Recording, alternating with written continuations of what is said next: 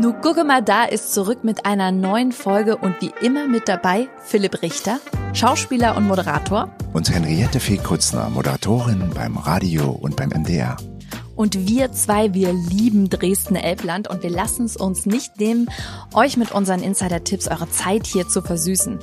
Ja, und ich bin ja beruflich viel unterwegs, aber jedes Mal, wenn ich zum Sonnenuntergang wieder zurück nach Dresden komme oder dann eben nachts über die Elbe fahre mit Blick auf die beleuchtete Altstadt, dann weiß ich einfach, ein Teil von mir kommt nach Hause. Ach, wirklich schön.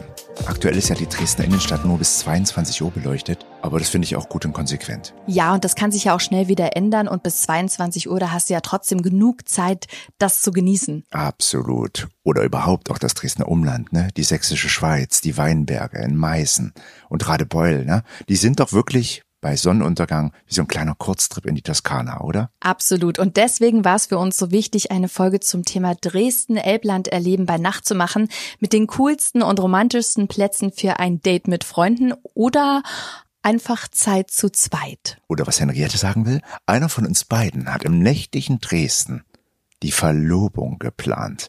Wer von uns beiden demnächst Hochzeit feiert, das verraten wir euch gleich. Mhm. Und außerdem die täglichen 10.000 Schritte machen, ohne auch nur einen Kilometer zurückzulegen. Wie das geht, gleich. Na, da bin ich ja wirklich gespannt, wie das gehen soll. Also ich habe es ja gerade schon gesagt, es lohnt sich allein für die Sonnenuntergänge Dresden-Elbland zu besuchen.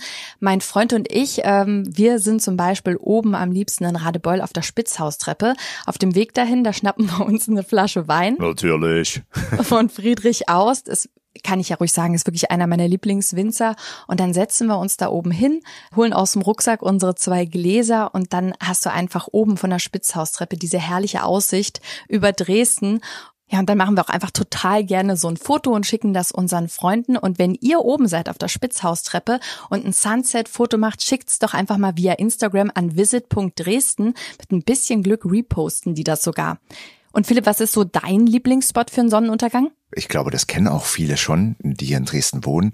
Ähm, und zwar im Palais im großen Garten. Da ist ja direkt so ein Teich davor. Oder auch ein Tipp, die Carola-Brücke. Ja, schön. Da siehst du am Abend perfekt diese Altstadt-Silhouette bei Sonnenuntergang. Also ich finde, romantischer geht's doch kaum. Geht's doch, pass auf, ich pack jetzt noch einen drauf. Oh. Das ist schon ein bisschen her, aber das ist für mich wirklich unvergesslich und romantischer geht's für mich wirklich nicht. Ich habe einen Studienfreund, der hat mich angerufen vor ein paar Jahren. Der ist schon wirklich ewig mit seiner Freundin zusammen und der hat gesagt, ich will ihr jetzt endlich einen Antrag machen. Und ich so, wow, wie toll, wo wollt ihr das machen? Und dann hat er gesagt, eben nicht zu Hause, also die wohnen äh, in, in Düsseldorf. Er hat gesagt, dann, wenn ich mit der romantisch essen gehe, weiß die sofort, was los ist. Das mache ich nicht. Aber du schickst ja immer Bilder aus Dresden und da ist es so romantisch. Was hältst du denn davon? Wir kommen dich besuchen, wir machen so einen kleinen Spaziergang durch Dresden und währenddessen mache ich ihr den Antrag.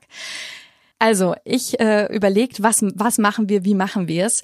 Jetzt kann man natürlich äh, so eine geplante Tour machen, die kann man buchen unter dresden-culture.de, also direkt unter Führung Dresden bei Nacht, weil ich mir gedacht habe, nachts ist Dresden einfach nochmal besonders romantisch oder so beim Sonnenuntergang. Absolut. Und ich habe mir aber überlegt, da ich ja Dresden kenne, habe ich gedacht, Henriette, planst du die Tour mal selber? Oh, da hast du dir aber was ja, vorgenommen. nee, ich habe eine schöne Tour. Pass auf. Also wir haben es so gemacht. Wir haben uns zur blauen Stunde äh, auf der Brühlschen Terrasse getroffen. Die waren dort ähm, noch vorher ein bisschen spazieren und schon völlig so äh, naja, ich, ich merke das immer so, wenn man in der Altstadt unterwegs ist, ist man ja schon so eingehüllt, ne? Es ist romantisch, es ist schön, es ist so ein bisschen, man ist auch so, es ist wie eine Reise in eine andere Zeit. Also die waren schon in einer guten Stimmung und dann haben wir uns da getroffen. Dann habe ich auch nochmal gezeigt, die Elbschlösser kann man ja auch schön sehen, ne? Direkt von der Brühlschen Terrasse. Ja. Und dann sind wir losgelaufen und zwar Richtung Blaues Wunder, also direkt an der Elbe lang. Und dann hat sie erstmal gefragt, Blaues Wunder, was ist denn das? Und dann habe ich gesagt, na, diese, diese große, mittlerweile kann man ja fast schon sagen, türkisfarbene Brücke, war mal grün, ne? ja. Und dann sind wir dort am Elbufer lang und dann haben wir uns hingesetzt und dann habe ich gedacht, mal gucken, ob jetzt der Moment gekommen ist. Wir saßen da so, ich hatte eine kleine Flasche Sekt mit im, im Rucksack, hab die rausgeholt und dann saßen wir da auf dieser Elbwiese mit dem Blick auf die Elbe und ich dachte, das ist jetzt eigentlich der perfekte Moment. Aber er hat ihr keinen Antrag gemacht. Er hat mir so zugezwinkert und hat gesagt, nee.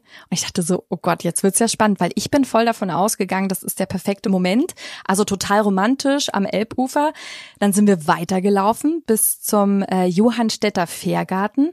Ja. Dort hatte ich uns eigentlich einen Tisch beim Italiener. Ähm, kennst du den, das Restaurant Rosengarten? Nein, das kenne ich nicht. Das ist nämlich wirklich äh, ein richtig schöner Italiener und habe ich gedacht, dann dort, ne? Mhm. Dann machen wir es dort. Und dann sagte er, nee, Restaurant, ach, das ist mir jetzt irgendwie, da sitzen wir so lange, lass uns noch ein bisschen laufen.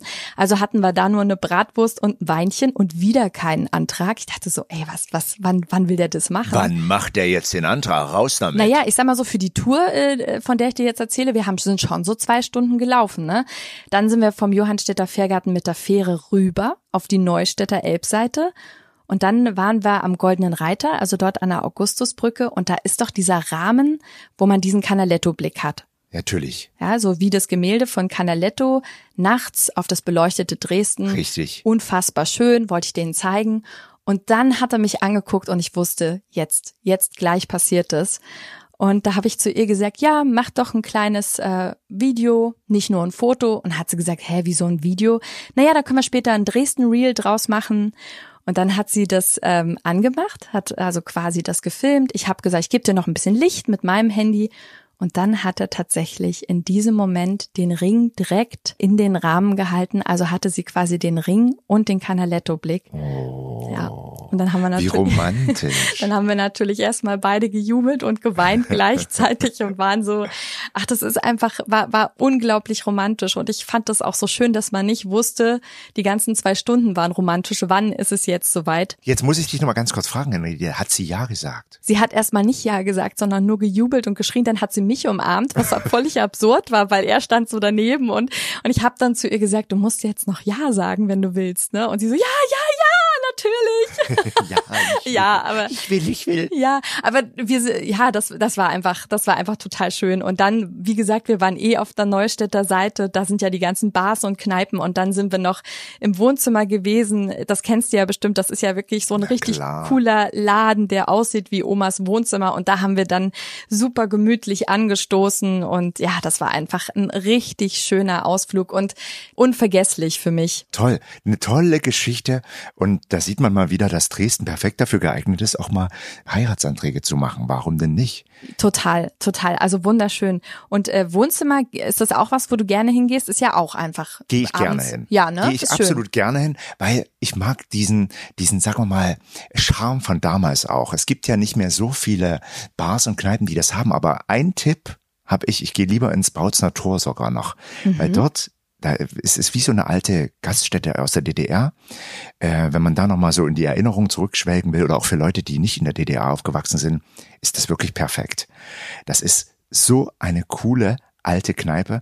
Das Essen ist wie früher. Ja. Es gibt Soljanka, Nudeln mit Wurstgulasch, das kennst du ja alles, Schnitzel. Quarkkeulchen, ja. Es gibt aber auch Eierlikör, ne, den guten alten Pfeffi, du kannst einen Obstler trinken. Eierlikör, Pfeffi, Obstler, aber typisch für Dresden, also das kenne ich zumindest von meinen Schwiegereltern, ist ja Kirschi. Gibt's da auch Kirschi? Der Kirschi, der Kirschlikör, Der natürlich, der Kirschi, wie man so ja sagt. Der Kirschi trinke ich gerne mal ein. Gibt's da sicherlich auch. Habe ich jetzt gar nicht nachgeschaut, aber ich bin mir sicher, dass sie den Ich musste so lachen. Damals äh, haben wir beide ja zusammen Familie Bernd Seifert gespielt und da gab's ja ständig dann Kirschi zu trinken. Also als typisch dresdnerisches Getränk ist ja so eine Dresdner haben. Familie. Ja, sächsisch, fast schon. Es ist nicht nur Dresdner, es ist sächsisch. Ne? Man trinkt gerne einen Kirschi. Aber äh, vielleicht, äh, Philipp, wollen wir an der Stelle mal ein bisschen Werbung machen? Komm, wir machen das, Das mal. Machen, wenn wir schon mal zusammen in Dresden irgendwo spielen und das seit vielen Jahren das erste Mal jetzt mich. wieder gemeinsam zusammenstehen, wir wieder auf der Bühne. Im November, äh, du machst alle Vorstellungen von Familie Bernd Seifert im Boulevardtheater Dresden Jawohl. und ich bin am 26. und 27. November mit dabei und das wird mega. Es wird ein herrliches Fest. Also das kann man nur, wir können euch alle dazu nur einladen. Henriette sieht ganz anders aus. Sie hat gefühlt ungefähr 30 Kilo mehr drauf. Nee, 50. Äh, oder 50 Kilo mehr. Ich sehe auch ganz anders aus. Habe eine Fokuhila, eine vorne kurz und hinten lang Frisur und sehe ein bisschen äh, amüsant aus. Und Henriette auch. Ja, und wenn ihr das Stück gesehen habt, bleibt unbedingt noch da. Der Philipp und ich, wir stoßen dann mit den Gästen immer noch an mit Kirschi. Ne, Philipp, das machen wir. Das machen wir auf jeden Fall. Da feiern wir den Leuten noch ein bisschen. Und danach machen wir beide eigentlich immer die Nacht zum Tag. Wo wollen wir diesmal hingehen? Wo kann man denn so richtig gut abdancen in Dresden? Wo gehst du so hin? Wenn man mal dancen gehen will, wenn man wirklich einen kleinen Geheimtipp will, ins Kobalt Club Royal. Das ist so wirklich äh, ein ganz gemütlicher kleiner Club direkt an der Elbe, direkt draußen, umgeben von der Semperoper, der Augustusbrücke, der Hofkirche. Das ist das ehemalige Basteischlösschen.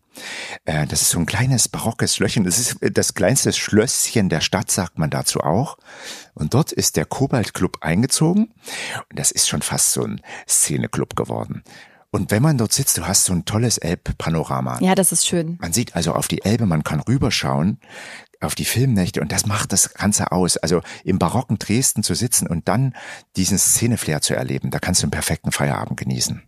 Und wenn das Lokal übrigens eröffnet, dann erstrahlt das Ganze mit so einem royalen Blauton. Und das finde ich irgendwie auch ganz toll. Mhm. Und das ist natürlich das Element von Kobalt, deswegen heißt der Club auch so. Ne? Ja, und dann kann ich dir nur empfehlen, wenn du dann dort sitzt und sagst, Jetzt will ich dann abends einfach nochmal ein bisschen äh, in die Altstadt flanieren gehen. Passt es perfekt, denn von dort aus ist es überhaupt nicht weit. Du kannst einfach zur Semperoper rüberlaufen. Das ist herrlich. Ich glaube, man muss auch nochmal ganz klar sagen, dass äh, Dresden einfach viele kleine tolle Clubs hat. Ja. Und wenn man sich das Romantische vorstellt, dann ist dort aber, finde ich, trotzdem so ein Break und dann kann man auch so richtig abhotten, dass man Absolut. jetzt nicht, weißt du, ich will nur, dass man nicht denkt, oh Dresden, ne, dass die jetzt alle dann äh, Semperoper und im ja, Ballkleid. So ist es. Nee, sondern dass man da richtig, also ich hatte, ganz normal. Ich hatte mit dir, kann ich mich erinnern, tollste Partys in Dresden, wo wir wirklich von, ich weiß gar nicht mehr, wo wir waren. Wir waren die ganze Nacht unterwegs und Kobalt war, glaube ich, im Laufe der Jahre auch dabei. Da waren wir auch schon mal zusammen. Auf jeden Fall ist das ein guter Tipp und ein guter Club, um mal seine täglichen empfohlenen 10.000 Schritte einfach locker abzudancen, ohne einen Kilometer zu laufen. So, ich habe aber noch mal was ganz anderes. Ich habe ja vorhin schon mal gesagt, äh, wenn man in die gute alte Zeit zurückreisen möchte, und das macht es ja genau aus, weil es das ja nicht so oft gibt. Und wer diese Zeit vermisst, aufleben lassen will, da empfehle ich das Hebe das in der Neustadt.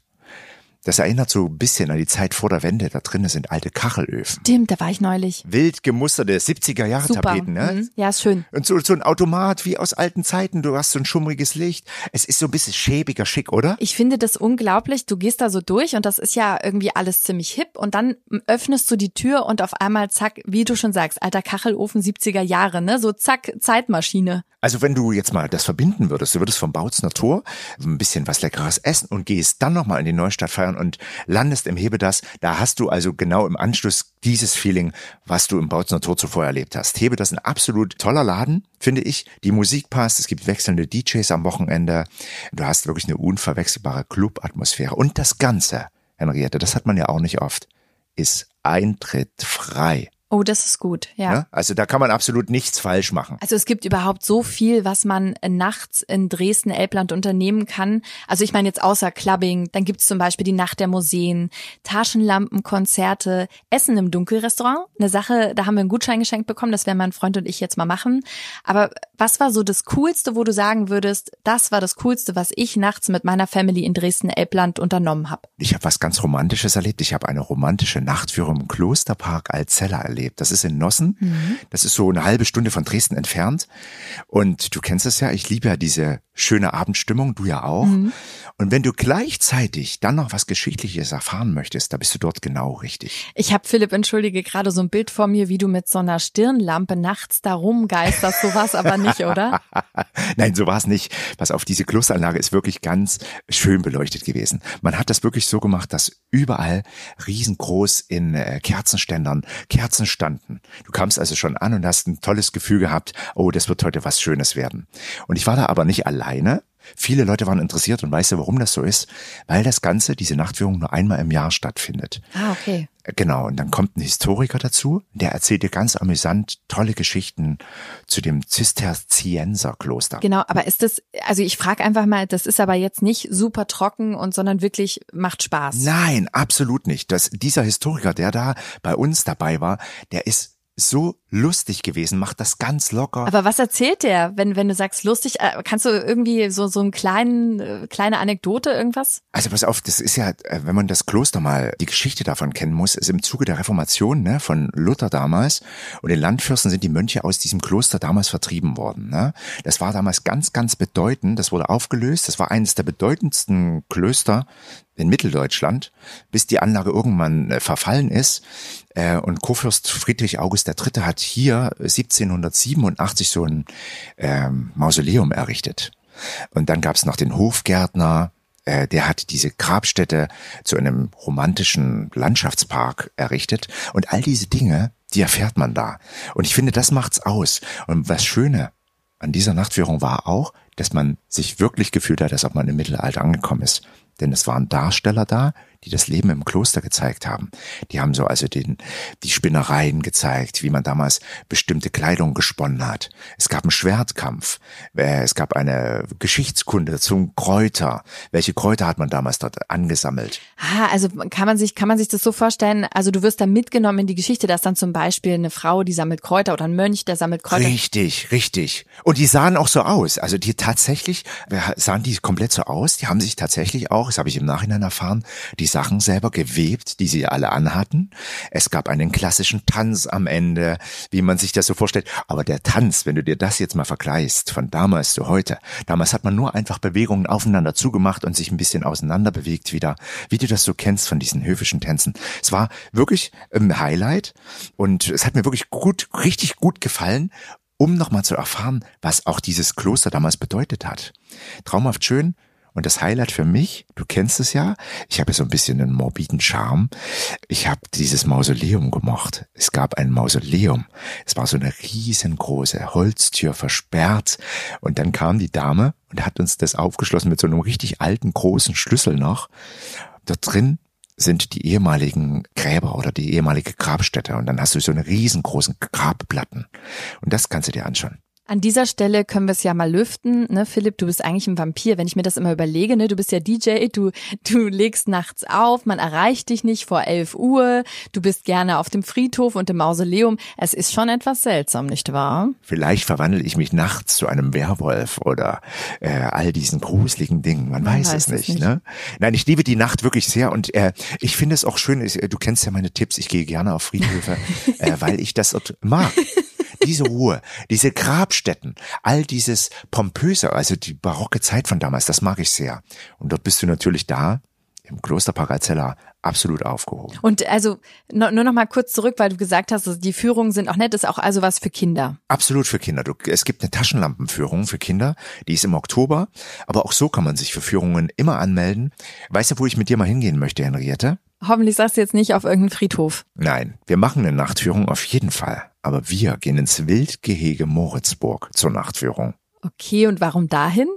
Groß angekündigt ist dort speziell die lautstarke Hirschbrumpft in der Dämmerzeit ist so authentisch oh. und all die Tiere, Bäume, Gewässer, Geräusche und Gerüche in der Dämmer- und Nachtzeit sind einzigartig. Und ich finde, wenn so eine große Ankündigung da schon gemacht wird, dann müssen wir unbedingt hin das Ganze müssen wir unbedingt zusammen erleben. Unbedingt. Ich, ich kann mir nichts Besseres vorstellen, als mit dir den Hirsch. Brunftgeräusche.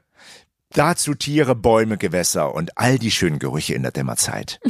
Was will man denn Schöneres erleben? Ich finde, es ist ein Ausflug wert und ich bin wirklich gespannt darauf, das Wildgehege nachts in Moritzburg mal zu erleben. Hast du schon mal nachts einen Hirsch gehört?